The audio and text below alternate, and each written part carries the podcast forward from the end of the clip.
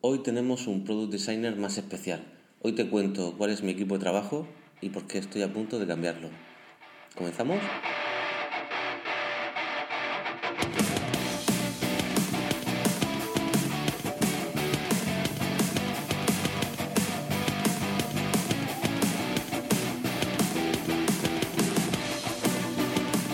Pero antes de nada, hoy tengo una noticia especial. Y es que por fin tenemos nuevo podcast. Un podcast que se llama Diario de un Producto y en el que básicamente te cuento poco a poco cómo voy diseñando, creando y lanzando al mercado un producto, desde la idea inicial hasta el lanzamiento final. Así que te invito a que me acompañes, busca en tu podcast favorito eh, Diario de un Producto y ya puedes suscribirte y escuchar el primer episodio. Si recuerdas, hace un tiempo tuve una newsletter eh, que, está, que con el mismo nombre, que se llamaba Diario de un Producto, en el cual hacía lo mismo. Pues básicamente es la misma idea, pero cambiando un poco el formato. Diario de un Producto se trata de un podcast que va a tener una periodicidad quincenal. La idea es que vaya alternándose un poquito con, con Product Designer, con este podcast, y así pues, bueno, pueda hablar con vosotros una vez por semana. Pero si os parece, vamos ya con lo que es el, el tema de hoy.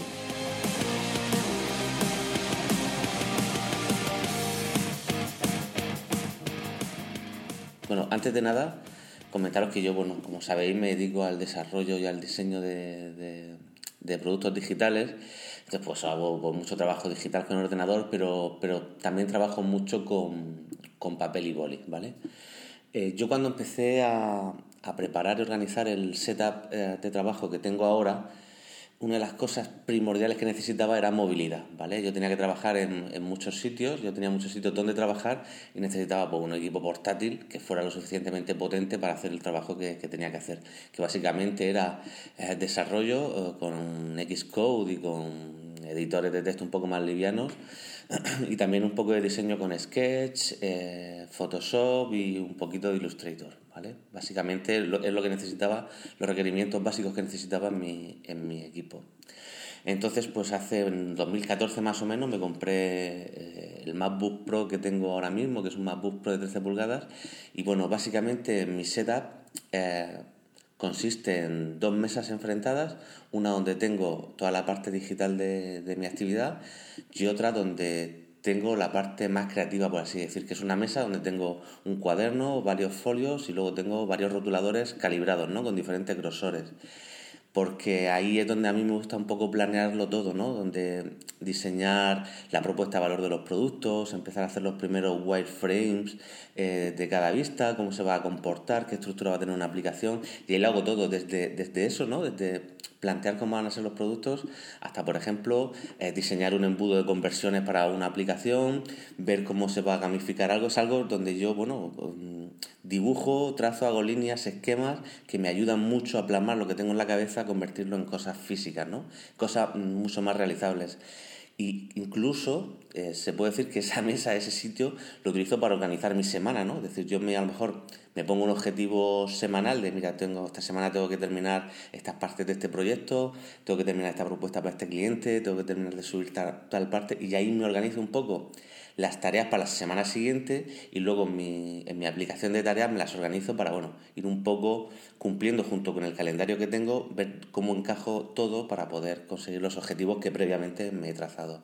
Entonces, esa es una mesa que tengo y la otra que tengo enfrentada es una donde está el MacBook Pro que te comentaba, que está puesto sobre una atril, ¿no? Para que me haga de segunda pantalla de otra, que es la principal, que es una Dell de 24 pulgadas, que la verdad es que no se ve muy bien, pero bueno. La idea es cambiarla dentro de poco. Eh, tengo también un, un, keyboard de Apple y un, y un, Magic Mouse, ¿no? Esa es un poco la zona eh, más digital, donde ya pues termino los wireframes con Sketch, hago los mockups, donde desarrollo con Xcode o con, o con Atom, eh, y, bueno, donde prácticamente ya hago ya las tareas rutinarias de, de crear PDF con propuestas, facturación, eh, todo el tema de gestión del email, todo esto ya, ya lo hago desde aquí. Entonces, claro, yo cuando me planteé este setup necesitaba movilidad y entonces yo me llevaba para mis cosas de dibujar y de organizar y planificar mi cuaderno que llevo en una mochila y mi MacBook Pro pues, para programar y demás. Lo que pasa es que desde hace unos meses, eh, pues, y es lo que tiene la edad, la ancianidad, pues cada vez veo menos, ¿no? Entonces me cuesta muchísimo trabajo programar en el portátil. Entonces cuando a lo mejor llevo a casa o a algún, algún otro lugar el portátil para programar, pues la verdad es que me cuesta muchísimo y me noto muy poco productivo. Eso unido a algo que va a ocurrir el próximo día 30 de octubre a las 3 de la tarde, que no es otra cosa que el evento de Apple, me hace replantearme mucho eh, este setup de trabajo que tengo. Entonces, en función de lo que Apple presente, que en principio va a presentar un nuevo iPad Pro con un nuevo Apple Pencil y parece ser que unos nuevos eh, Mac mini para profesionales, pues eh, lo más probable es que cambie mi, mi setup de trabajo al siguiente. Sería utilizar eh, en mi parte digital la pantalla de 24 pulgadas que ahora mismo tengo principal, dejarla como secundaria, vender mi MacBook Pro que está como nuevo a pesar de que es del 2014 y me ha servido como un campeón para, utilizarlo todo, de verdad. Es que realmente no, no lo vendo porque, porque me vaya mal o vaya lento, sino pues porque necesito otro setup. Ya no necesito tanta movilidad, es decir, al final he decidido que voy a programar aquí en el estudio y voy a dedicarme a tareas más creativas ya en cualquier lugar, que es lo que, en lo que realmente necesito movilidad. Luego voy a cambiar, eh, como decía, eh, voy a comprarme una pantalla más grande, he visto una Dell de 32 pulgadas para ponerla como principal y utilizar ese Mac Mini Pro si realmente no necesito tampoco gran cosa, yo no ni edito vídeo ni necesito renderizar cosas muy grandes en tiempo récord. Simplemente con que sea, con que tenga unas capacidades mínimas que me permitan a mí eh, pues seguir trabajando como hasta ahora, que me permita abrir mi Xcode y, y poder trabajar de forma fluida, me sobra. Entonces tendría esos dos monitores, es decir, el nuevo que compré de 32 pulgadas, el actual que tengo de 24 y el Mac Mini eh, destinado a profesionales. Y luego, para la parte más creativa, que es la que mm, realmente necesito más movilidad, sustituiría todos mis cuadernos y todos mis folios, que al final es un follón, lo tendría todo en el nuevo eh, iPad Pro, en el grande, ¿no? En el de 12 pulgadas. ¿Por qué eh, digitalizar lo que ahora hago a mano? Primero porque la sensación de, dibujar en el, en el iPad Pro, al haberlo utilizado ya en algunos compañeros y demás, es bastante no es parecida, no es, no es la misma que, dibujar en, papel, pero la verdad es que es bastante buena, ¿no? El tiempo de respuesta yo creo que es bastante correcto. Si bien la única pega que le pongo es que la superficie cuando tú estás escribiendo no resbala igual que si fuera un papel. Pero sí que es cierto que escuché en el podcast de Mixio, de Alex Barredo, que hay un protector de pantalla que tiene la rugosidad suficiente y muy similar a la que es un folio con lo cual podemos llegar a lograr ya casi la sensación de estar escribiendo en papel. Desde luego investigaré más sobre el tema y muy probablemente acabe poniéndole un, protector de estos.